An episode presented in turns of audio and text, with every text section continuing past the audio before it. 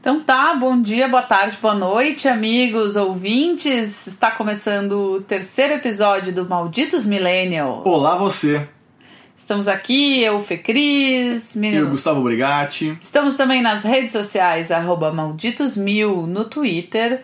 E estamos no Spotify, no iTunes, Apple Podcasts, Isso enfim. aí. Estamos por tudo.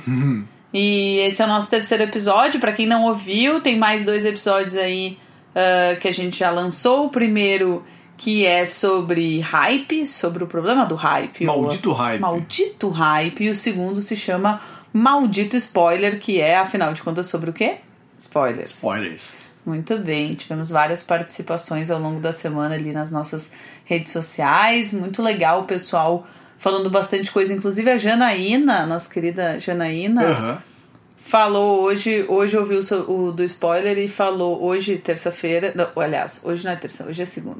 Hoje é segunda-feira, o dia que estamos gravando esse episódio.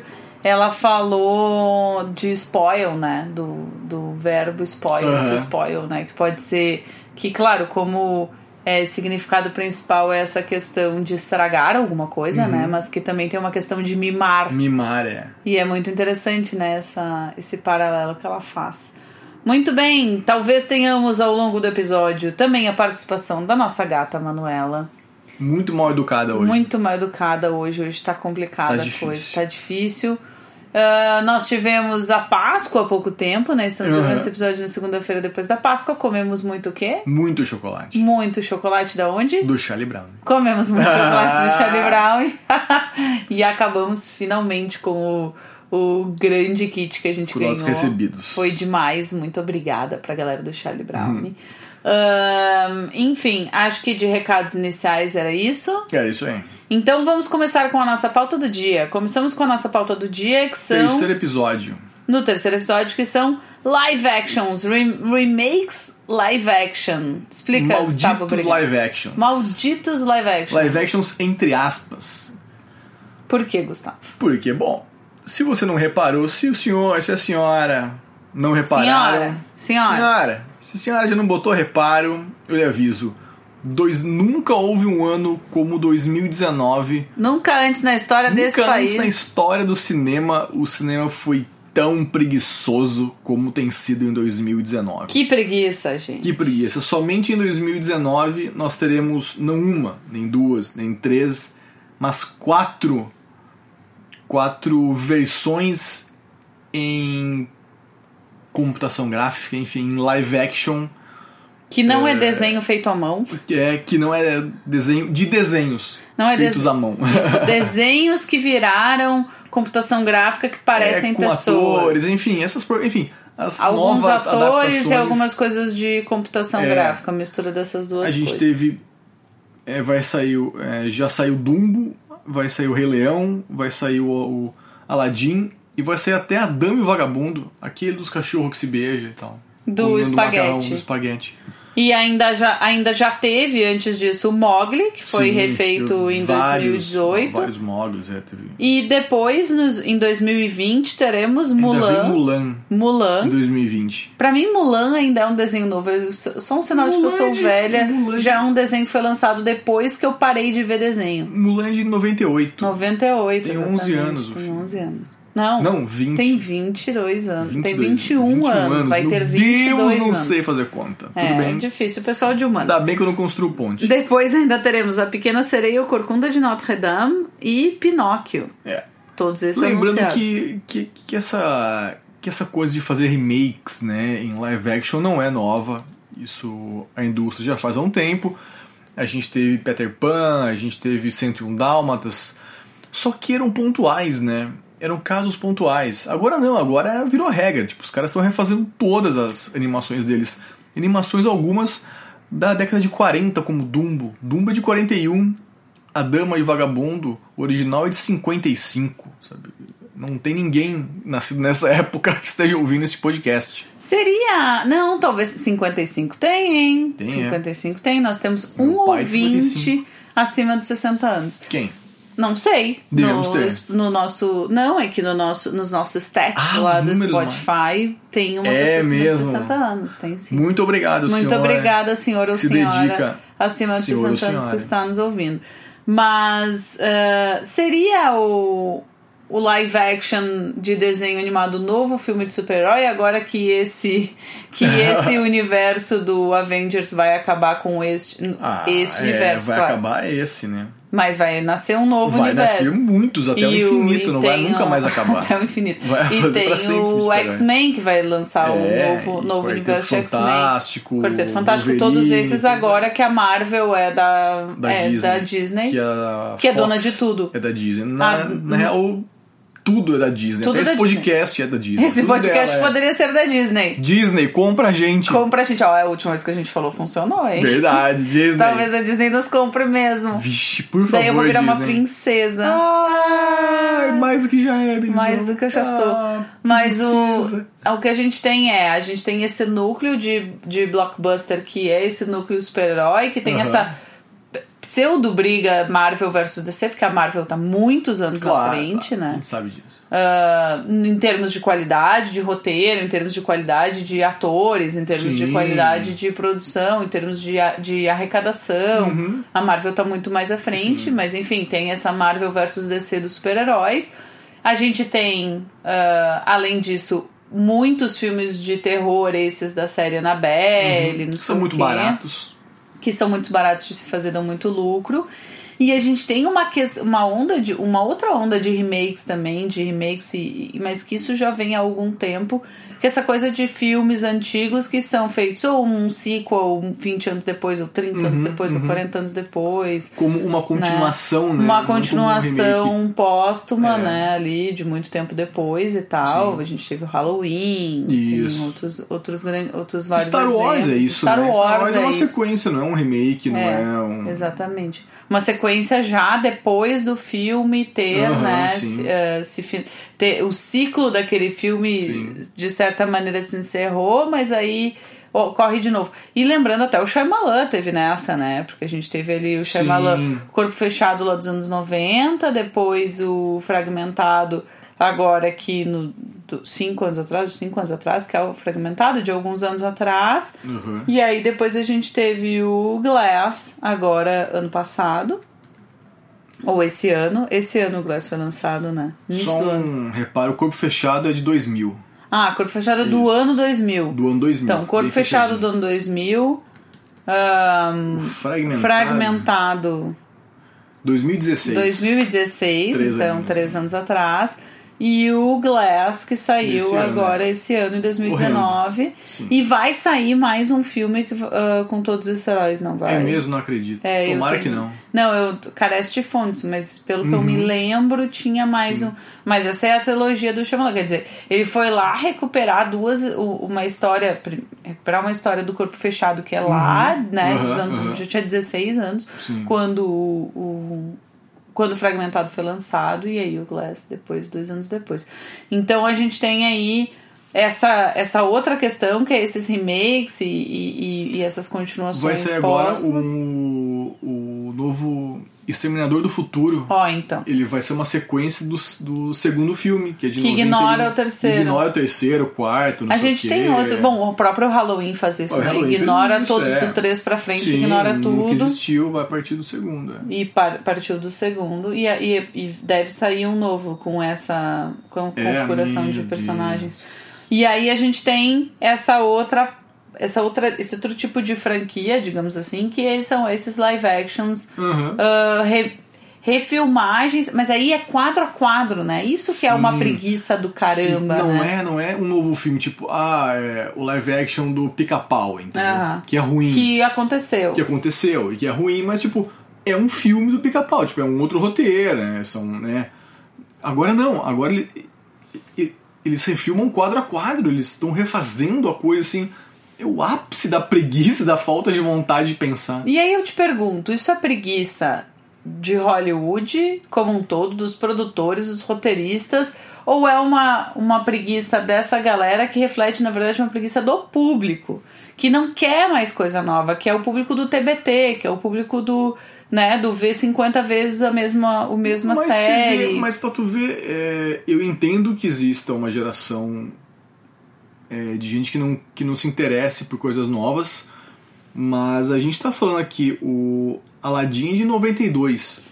Então quem assistiu esses filmes em 92 fomos nós. E é quem vai assistir é a nossa em massa. Geração que e é a nossa geração que vai em massa pro cinema de, de ver, coisa nova. o Aladdin, exatamente. Sim, São os millennials. Malditos millennials. Malditos millennials. É isso, é o, é o show. Vamos, voltamos para o show do Sandy Júnior, para o show do, do Los Hermanos, uhum. para a capa da Rolling Stone que saiu agora, que é o quê? Uhum. A mesma matéria sobre o Paralamas do sucesso, dando a volta, se, por, dando a volta por cima. Pela enésima vez, todos os veículos já deram essa matéria. É. Né? Eu amo Paralamas, todo mundo sabe que eu todo mundo que me conhece, todo mundo do mundo sabe que eu sou mundialmente conhecida por ser uma grande fã de Paralamas. Grande eu sou fã mesmo. De Paralamas. Uma grande fã de Paralamas, mas assim, não dá pra ler que de era novo. uma cópia do Polícia. Não, que é muito melhor que Polícia. Mas Bom. enfim. Uh, a gente tem. Não, é infinitamente melhor que Polícia. Eu poderia fazer um podcast, poderia fazer temporadas e temporadas sobre como o Paralamas é melhor que Nossa, The Police. Tá bem. Mas enfim, não é esse, não é essa a questão. A questão é, pô, a gente tem aí uma revista que, né, que tá renascendo pela terceira vez, Uhum. né, que é a Rolling Stone impressa. Tá tentando renascer pela terceira vez e vai lá e faz uma capa com a mesma matéria sobre os Paralamas que todo mundo já deu. Todo, Sim. todo mundo já deu. Então, o que, que é isso se não a nossa geração com preguiça de descobrir coisa nova ou com preguiça Uhum. de ler novas histórias? Ou- E tu vê a capa, é só banda que já acabou, gente que já morreu, ou as duas coisas. não sei. É Beatles, é Winehouse, é Led Zeppelin, Bob é Marley. Bob Marley, é tipo, gente, Queen. Queen. Gente, é, cadê? Por que, que a gente é tão resistente a coisas absolutamente novas? E é uma coisa muito da nossa geração. Eu, ok, compreendo que a próxima geração, que, os- que a geração Z, nós vamos falar deles daqui a pouco, também tem essa questão, mas, a mas um fato é que tudo o que fazia sucesso nos anos 80 e 90, início dos anos 2000, tá voltando numa roupagem para atingir a nossa geração. Por que, que a gente tem tanta preguiça de coisa nova? Né? E porque, e, claro, Hollywood sacou isso, Uhum. pôs muito esperta, Sim, lógico. e aí foi lá e nhac, tá Sim. comendo né, nosso bolso, todos os nossos É, e, e- Hollywood, quando a, gente fala, quando a gente fala Hollywood, a gente fala especialmente Disney, né? Aquela coisa de ficar investindo e reinvestindo sempre nas mesmas franquias, os mesmos personagens, as- e que eles acertaram muito com os super-heróis agora e nunca mais a gente vai se ver livre de super-heróis para sempre. Não, tu vê, eu tava. A Acabou. gente tava. Mais cedo eu tava numa reunião falando sobre o, o Homem-Aranha. A reunião não era sobre o Homem-Aranha, mas enfim. falar, falamos sobre o Homem-Aranha. Por quantas vezes a história da aranha picando Peter Parker foi, foi contada no cinema nos últimos 20 anos? Pois é, e no último filme não tem isso, né? No, no Homecoming não tem. É, não mas é que não é o filme de, de nascimento do Não. herói. O Homecoming ele já existe. eles partem do. Ele supôs que todo mundo sabe essa história. Essa história não é importante, né? Tipo, não faz diferença como é que ele virou o Spider-Man. Exato, né? Mas né, essa história é recontada como o X-Men. Tá, tá fresco em todos sim, nós, X-Men todo 1, mundo 2 e sabe. 3. Tá fresco em E todas as nossas memórias. os heróis clássicos, Superman, todo mundo sabe que explode o planeta dele, vem parar na Terra. O Batman, matam os pais do Batman, ele vai e, e vira o Justiceiro Mascarado, sabe? São histórias que todo mundo sabe, porque elas estão sempre sendo contadas e recontadas em todas as mídias, sabe? Estão em todo lugar. É no cinema, é quadrinho, é série de TV, é videogame, tá em todo lugar. Então a Podcast. gente. É, podcast. Então a gente tem né, essa questão ah, de uma leve preguiça, assim, né? É. E tu- também tu tava falando mais cedo sobre. Mais cedo não neste podcast, mais cedo fora do ar, sobre a questão dos roteiristas, né? Isso, que em dois, de, de 2007 para 2008 a gente teve a greve dos roteiristas de Hollywood, Uhum. uma greve que durou. Pra quem não lembra sobre isso, eu vou botar lá no Twitter matérias sobre isso. Teve em 2007, 2008 uma grande greve dos roteiristas. Se você acha que isso é impossível, você não Uhum. lembra disso acontecer. Teve séries que teve- tiveram episódios atrasados Sim. por causa disso. A gente teve diminuíram o tamanho da.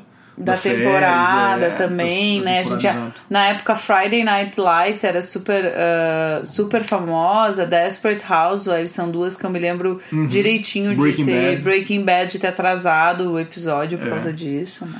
Ela foi de 5 de novembro de, de 2007 a 12 de fevereiro de 2008, ou seja, foi bastante tempo. né? Isso Bastante tempo. impactou No momento TV e quente, né? cinema muito, assim. E no momento quente, né? Porque ali uh, Sim. No, nesse esse que é um período importante, né? Um período de final de temporada, um período de Natal, né? Break Uhum. pro Natal, ou finais de temporada, enfim. Sim. Então foi muito grande isso Uhum. na indústria, né? E o que, que aconteceu a partir disso? É, existe essa. Bom, é, de imediato a gente teve alguns filmes horrendos que foram feitos a toque de caixa de qualquer jeito e que se sentiu a falta de roteiristas. Um deles foi é, o Transformers: A Vingança dos Derrotados, que fez até o Michael Bay pedir desculpas publicamente. Tipo, olha, meu, realmente esse filme é uma merda, acima da merda que eu, que eu costumo fazer. Esse aqui tá realmente indesculpável. mas é que a gente não tinha que escrever essas histórias, a gente não sabe escrever história, então, meu, ficou essa merda aí, então desculpa. Vou tentar Foi mal, galera. prova- Mal aí, galera. Perdão pelo vacilo. Entendi. Teve o segundo filme do Arquivo X, Arquivo X eu quero acreditar. Nossa, ninguém lembra desse É horrível, é ruim, é tosco, enfim. Isso.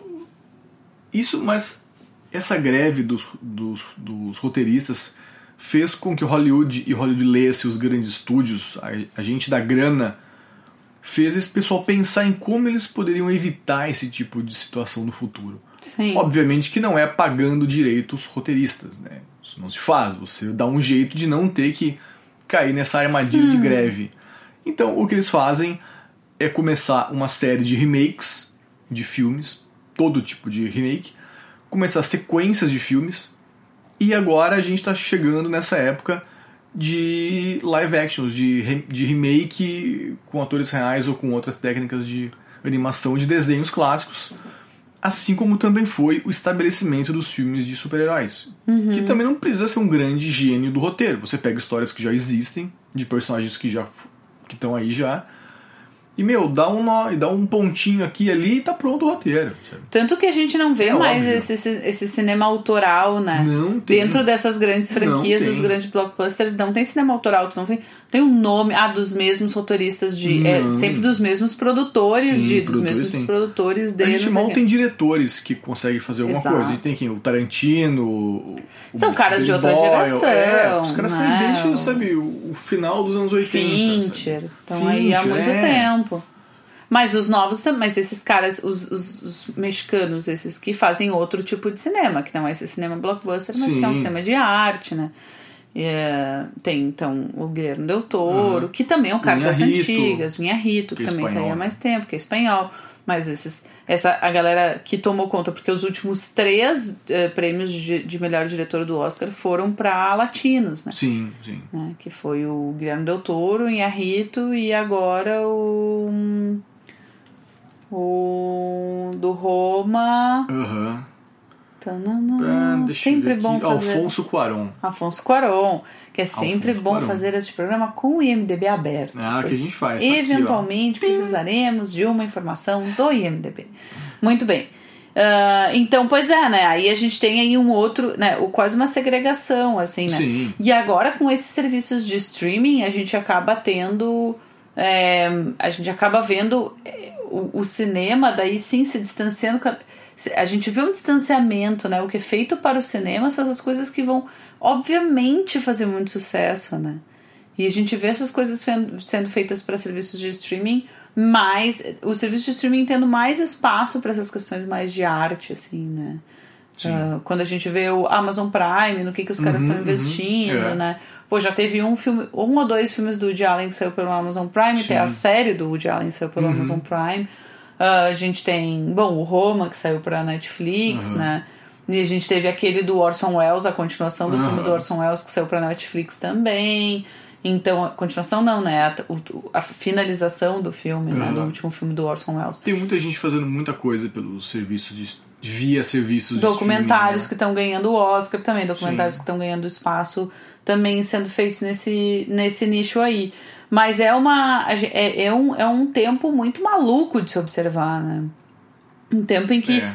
as coisas que fazem sucesso fazem muito sucesso, mas a gente tem aí uma cauda longa, e aí tá, a gente vai lá no Chris Anderson lá em 2006, no Uhum. teo- na, né, na teoria da cauda longa, que é isso, né? A gente tem agora com o mercado digital uma grande. A gente pode enxergar o consumo como uma grande cauda, né? A gente tem, claro, os top 40, o, o que é hit, o que é sucesso, super ali no topo, mas existe uma longa cauda de outros tipos de produto que tem o seu público, mas isso esse, esse público não vai ser encontrado no, no, no- na mídia de massa, né? Não posso levar um filme eh, de segmento, um filme super eh, nichado pro cinema, eu vou perder dinheiro.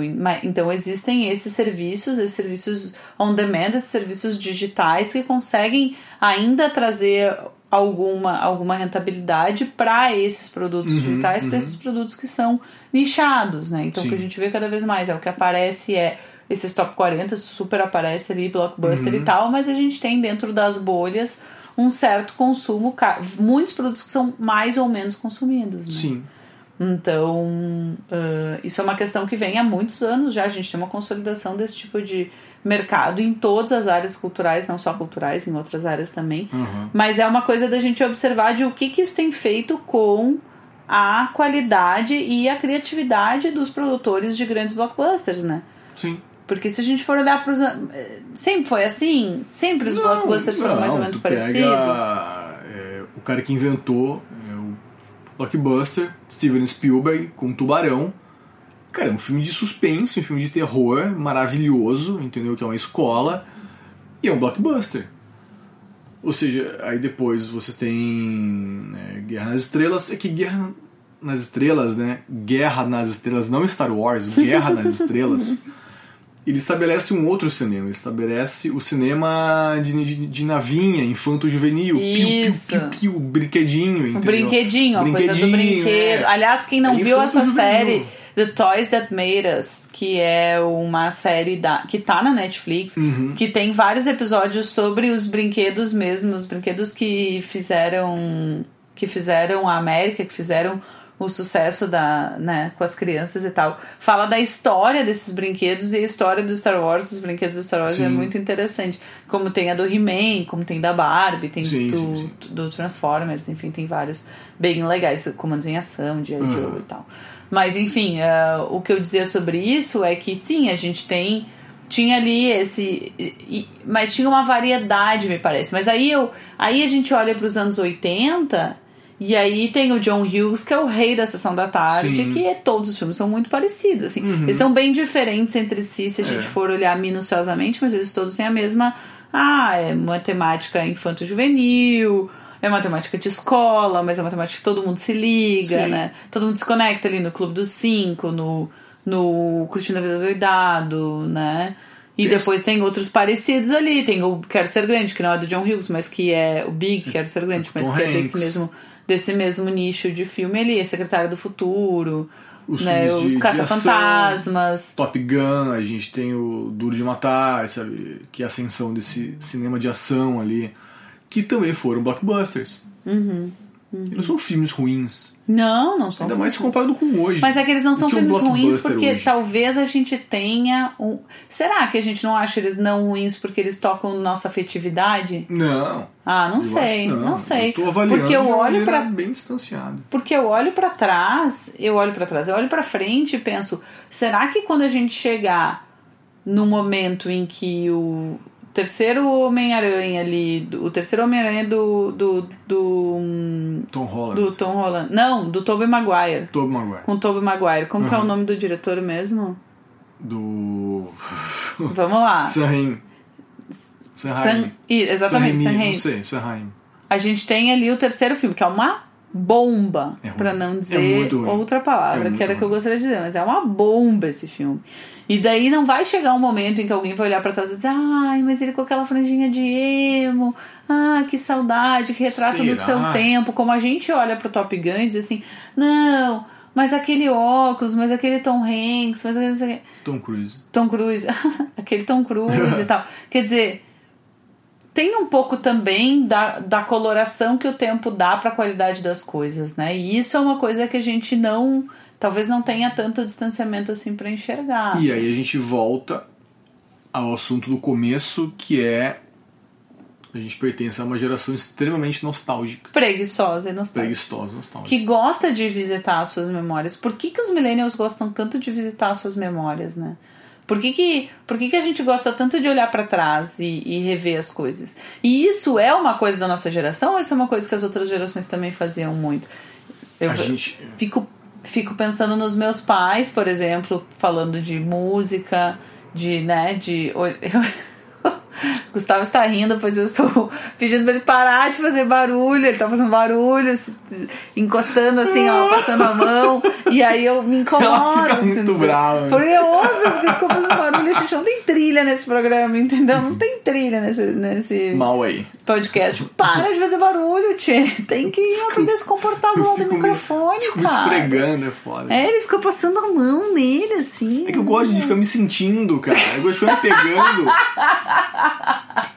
Eu gosto. eu Acabou tenho toda a credibilidade de tudo que a gente disse até agora. Imagina, cara, foi tudo ótimo. Tá Mas tudo enfim, enfim, essas são questões que a gente tem que. Quer dizer, eu fico lembrando os meus, a minha mãe quando eu via a Jovem Guarda e falava da Jovem Guarda, que era uma coisa da, na adolescência dela, assim. Uhum. Sim. E tudo bem, é que ela não tinha a Jovem Guarda no YouTube, ela não tinha o YouTube pra ficar vendo a Jovem Guarda revendo mil vezes, assim. Mas entendo acesso ao conteúdo, entendo acesso a toda essa memória, e aí vem uma coisa que é muito da internet, né? Lá, o, enfim, tem um milhão de ah, pesquisadores que vão falar sobre isso. O Canavilhas, por exemplo, vai falar que o webjornalismo tem uma ideia de memória, que é uma coisa que o digital tem muito da memória, né? O digital por uma, é uma coisa super avançada, mas ele traz a questão da memória. A gente tem.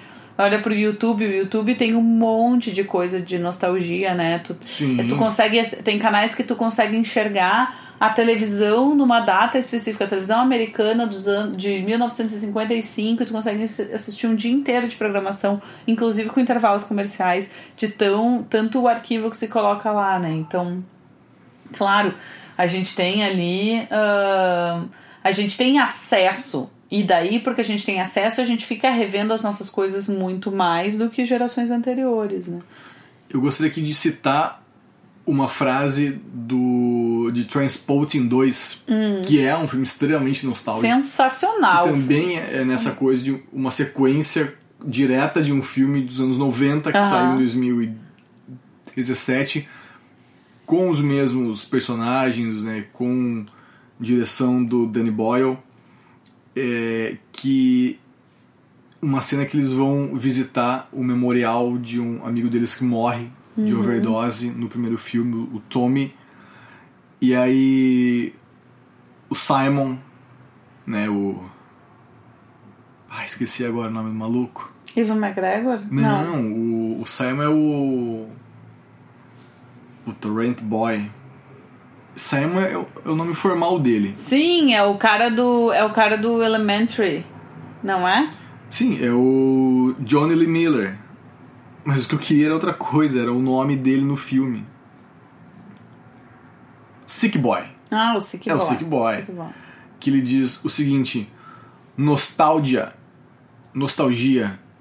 É por isso que a gente tá aqui. Nós somos turistas da nossa própria juventude. Cara, isso é muito louco. Pá, isso é muito louco. Isso é muito a gente. Isso é muito a gente, ser turista da própria juventude, ficar Isso é muito a revisitando a, juventude, sabe? Com os olhos de hoje, mas revisitando aquilo ali. E, e muita gente é mais do que turista, é quase um, um inquilino da própria juventude. Uhum, As pessoas querem morar na própria juventude. Tanto que moram na casa dos pais até os 40 É, anos. algu- é, alguns metem esse louco aí de morar com os 40 anos de idade.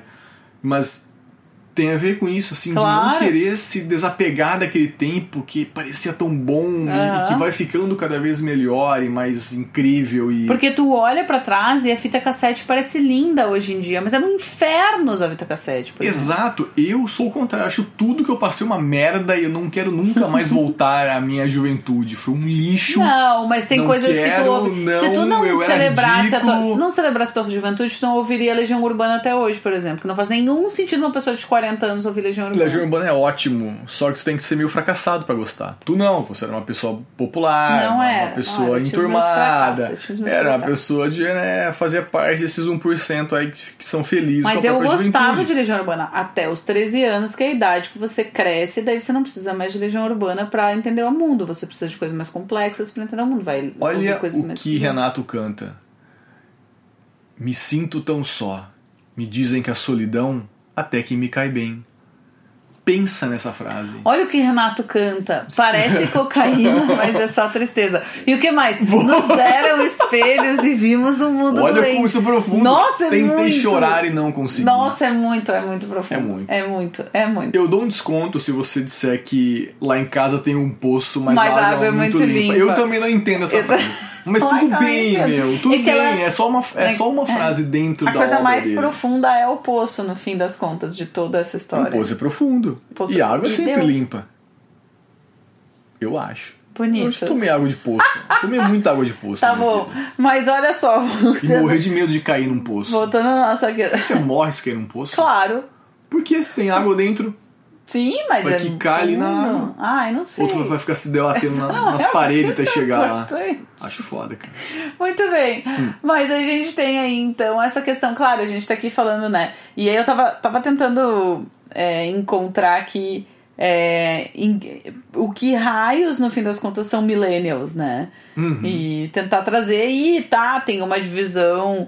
Ah, que é puramente matemática, ele tanto que muitos dos, dos pesquisadores, das pessoas que pesquisam juventude e que pesquisam é, não só a juventude, mas enfim, gerações, não gostam da divisão etária, da divisão de idade, da divisão numérica das gerações. Eu sou uma delas. A gente não, não acredita tanto na divisão numérica quanto a gente acredita muito mais na divisão de acesso, né, de hábito. Isso é que faz de alguém nativo digital, geração X ou geração Y. Mas é, formalmente se identifica a geração Y, os millennials, como as pessoas que nasceram depois de 1980 até a metade dos anos 90 ali. Então, entre 81 e, e 94, 95, por aí.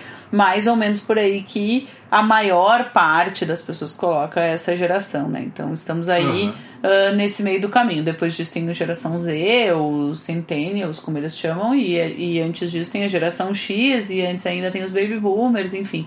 Mas aí tem uma questão também de comportamento, né? Há muitos de nós que se comportam um pouco como millennials, um pouco como nativos digitais, né? São as pessoas que nasceram já com internet, já com o- as redes sociais em andamento, tem pessoas como nós que não têm acesso, então elas se comportam como baby boomers, enfim, elas vivem num mundo que é dominado pelos millennials, mas que tem aí outros, outras visões. Enfim, já falamos muito sobre, na, no episódio passado, falamos um pouco sobre como os millennials estão ficando velhos, tem aquela coisa do álcool, né, do consumo do álcool, Sim. da ideia de consumir menos álcool, mas não a efetivação de consumir menos álcool, pelo menos nos Estados Unidos, naquela matéria que a gente compartilhou. E aí eu tava vendo algumas outras matérias sobre os millennials, eu acho muito engraçado, porque os millennials são muito queridinhos da mídia, especialmente porque os millennials são a mídia hoje, então Sim. são as pessoas que estão nas, fazendo as reportagens, então a gente gosta muito de falar da gente mesmo, historicamente se gosta muito de falar da gente mesmo. Os meus alunos sempre querem fazer matérias e, e trabalhos sobre jovens universitários, né, de classe média, Sim. porque são eles, e é normal. É a gente, natural, né? É a gente se fascina nessa coisa de falar da gente mesmo, todo mundo, né?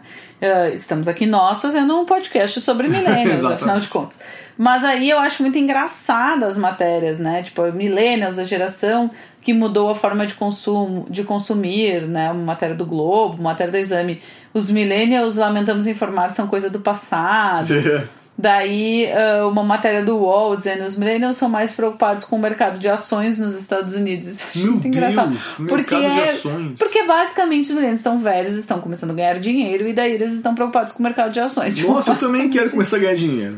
né, eu também, mas, é, mas a gente escolheu a profissão de ser jornalista, então a gente é feliz e talvez a gente ganhe um pouco menos de dinheiro do que, do que outras pessoas, mas enfim. Bem menos. E aí, para de mexer no arquivo aqui, criatura. Desculpa. Tô tentando ler.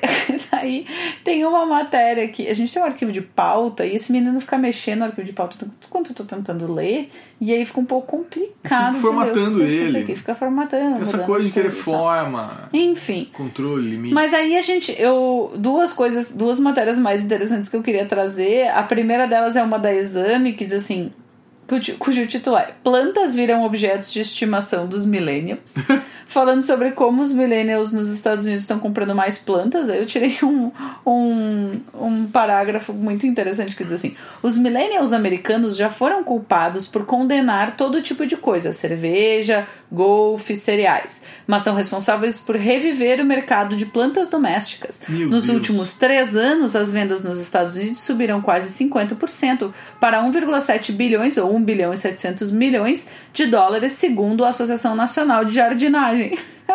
Como muitos millennials não querem ter filhos cedo, as plantas se tornaram os novos animais de estimação, satisfazendo o desejo de se conectar com a natureza e o florescente movimento de bem-estar. Meu Deus. Então, os millennials fazem de tudo, né? Eles aparecem em várias matérias. Mas aí tem uma matéria do Altab, que também conhecido como o lugar onde millennials adoram é, consumir informação, né? Enfim, o Altab é um produto do UOL bem interessante, de longas reportagens e tal, bem legal. E tem essa matéria do dia 16 de abril deste ano, ou seja, da semana passada, também conhecido como semana passada, e que fala eu vou a gente vai compartilhar no Twitter, fala ansiosa geração Z quer acabar com o TBT e ter direito ao esquecimento. E aí fala um pouco dessa nova geração dos centennials, né, ou do- da geração Z ou das pessoas que são nascidas depois dos anos 90, de acordo com a reportagem, ah, em, em oposição a nós, geração Y ou millennials, enfim, né? Então, ah, como é que. E daí aqui tem uma série de diferenças, né? Como a relação deles com redes sociais é diferente da nossa, né? A gente tem uma coisa de enxergar uma, uma doença, talvez, que a gente tem ali. A, a- a gente é muito viciado em redes sociais e tá começando a repensar o nosso detox de redes sociais. E os caras, segundo a, a, a matéria, os Centennials acabam Uh, tendo essa, essa conexão muito mais saudável com as redes sociais, de certa maneira, eles agem com as, as redes sociais, são extensões do próprio corpo, né? Aqui, o, citando o McLuhan, né? Os meios de comunicação como extensão do corpo. Os, os, esses caras têm mesmo um uso mais transparente das Sim. redes sociais, segundo é, a reportagem, segundo os, os especialistas ouvidos pela reportagem. Também diz como se o YouTube, por exemplo, é um lugar de construção de conhecimento e conteúdo, e é bem verdade isso, né? Mas o Facebook não, o Facebook é a agenda da avó. Ele Uhum. faz esse paralelo aqui na matéria, né? É bom ter contato com todo mundo que tá lá, mas eu não exatamente uso esse lugar. Ah, e, o Insta, e, e aí ele fala um pouco disso do Instagram, que os millennials nós usamos muito TBT, no Instagram usamos o, o, o Instagram também para reviver nossas memórias, de novo, estamos falando disso, da nossa geração ter uma questão de nostalgia, e como os caras depois, né, o- essa geração que vem depois, não tá tão preocupada com isso. Ah, também tem uma questão de direito ao esquecimento, né? Isso, bah, isso rende um episódio inteiro sobre essa questão do Total. esquecimento, como a gente ah, não a gente não tem direito ao esquecimento nas redes sociais, né? A gente eu sempre falo para os meus alunos, né? Pô, se a gente for olhar para trás, os meus pais não têm amigos da época de infância, eles não têm amigos do colégio, eles mal têm amigos da época da faculdade, porque não tem como manter contato com toda essa gente, eles não sabem onde essas pessoas estão. E a gente não tira as pessoas das nossas vidas. A gente não tira, a gente tem amigos de adolescência, de infância, de jardim de infância que a gente tem contato por causa das redes sociais. E isso é muito louco, porque né, a gente tinha, tem ali uma, uma, um resgate, às vezes uma necessidade de manter contato com uma pessoa que às vezes não tem tanto a ver com a gente, né? Isso é muito maluco. E também não tem direito ao esquecimento. Uma vez que tu falou uma bobagem no Twitter em 2011, Sim. tu não tem mais direito a se arrepender daquilo, a não ser que tu apague, porque um dia alguém vai encontrar esse seu tweet racista. Estou falando do Cocielo, mas estou falando também de muitas outras pessoas. É, eu, Né? acho, eu acho, eu acho grave. Não, obviamente, né, passando pano em quem, fa- em quem é racista, homofóbico, enfim, preconceituoso de alguma forma, ou estúpido, né, babaca. Mas existe o fato de você não poder mais se arrepender e não poder mais repensar os seus atos e não poder mais uh, mudar de opinião. E não tô falando, né, nesses casos de ser babaca, mas tu pode ter uma opinião e depois tu muda. Tipo, ah, não gosto de abobrinha, depois eu gosto de abobrinha. Não, mas você falou que não gosta, então você é, não pode mais. A gente não, tem direito de arrependimento. Não tem mais. Cara. E nem de errar, né? Não. Errar é uma coisa muito difícil. Mas enfim, eu acho que isso também é, outra... é um episódio. Mas fica é. já a dica aqui de um livro muito interessante. Aliás, dois livros muito interessantes sobre esse assunto. Um deles é ficção e o outro deles é não ficção. O ficção chama O Tribunal da Quinta-feira, uhum. do, do Michel Laub. Michel Laub, que é muito interessante, excelente, que trata muito excelente. desse assunto. Excelente livro. E o outro é não ficção, que chama Humilhado, uhum. que é do John Ronson, que é um livro em que esse cara, que é o John Ronson, jornalista, vai atrás de várias pessoas que foram humilhadas na internet ou que uhum. sofreram algum tipo de é, linchamento, é, linchamento virtual, perseguição. Virtual é muito interessante esse livro também. Quem é meu aluno em cultura digital, lê um pedaço desse livro, porque um pedaço desse livro foi para Piauí uma vez, chama Vida por um. Aliás, quem é meu aluno, que é aluno do professor Marcelo Crispim também, leu esse. E leiam inteiro livros, viu? Leiam inteiro, leiam não, não só o trecho. Inteiros. Isso, é. leiam livros inteiros. Mas enfim, Vão né, atrás, caralho, faz, faz alguma pode. coisa. Mas a gente tem também, aqui continuando nessa matéria do Altab, né? Eles falam da velocidade de consumo do, dos conteúdos, né? E falam um pouco do Lucas Neto e do Felipe Neto. E, eu, e também uma coisa que nos assusta muito a nós, quando uh, pessoas assim um pouco mais velhas, quando veem os mais jovens consumindo conteúdo no YouTube, é como eles consomem conteúdo no YouTube e podcast na velocidade 1.5 ou 2. Que horror, hein? Eles consomem tudo acelerado, isso é muito maluco. Eu não tenho paciência para as pausas das pessoas. Eu não tenho paciência para ouvir as coisas numa velocidade dita normal. É muito maluco isso. Mas enfim, é outro jeito. Vocês e têm aqui... problema, gente. Vocês não, têm sérios é, problemas. Não, o jeito de consumir que é diferente. Também as pessoas mais velhas que a gente olham pro jeito que a gente consome as coisas também acham maluco. É, é o jeito certo. Tem uma outra coisa de opinião, né? Como o consumo de informação dessa geração tá muito mais aliado ao que ao que uh, confirma a minha opinião das coisas, mas daí eu vou acabar discordando da matéria e vou dizer que todo mundo tem esse consumo hoje em dia, o consumo em bolhas, o consumo de confirmação. Uhum. É um consumo que acontece em todo lado, né? Tu vai no pai, na mãe de alguém e tu vai convencer a pessoa Sim. de que aquele vídeo sobre uh, qualquer coisa X não é verdade, que a Marielle não foi namorada do Marcinho VP, por exemplo, quando a pessoa viu isso 15 vezes no WhatsApp dela, só porque ela concorda com isso, porque ela não, uhum. né? É difícil convencer. Então, assim, isso é uma coisa que transcende a questão da idade. Mas tem, tá aqui também dito que é uma coisa dessa geração. Também pode ser que a gente se comporte assim e tenha essa geração como tá, uh, né, como tá no topo agora, enfim. E aí tem a questão das referências e tal, uma dificuldade de ter referência, enfim, uma geração ser muito mais pragmática e uma, uh, um questionamento sobre a questão dos preconceitos, uma coisa que é muito interessante, que também vale um podcast inteiro, um episódio inteiro pelo menos, que é sobre os, as questões de doença mental mesmo, assim, de é, depressão, ansiedade, né? A gente tem aí uh, um aumento significativo, segundo os especialistas, nessa questão, nesses, nesses problemas como ansiedade, depressão, etc. Então é bem interessante a gente observar isso. Essa matéria é muito legal do Altab. Vamos botar lá no Twitter. A gente recomenda que vocês vejam. Bom, eu acho que é isso. É isso a gente está com o episódio mais longo de, to do, de todos, né? Ah, falou demais. Nós estamos hein? com 43 minutos de episódio, Meu Deus, já chega. Chega. Mas se você quer nos acompanhar, quer saber mais, segue a gente lá no Twitter, arroba malditos1000. Tem também arroba Bragante com dois T's, que é, é esse aí. menino Gustavo Brigatti. Tem arroba Afecris, que sou eu.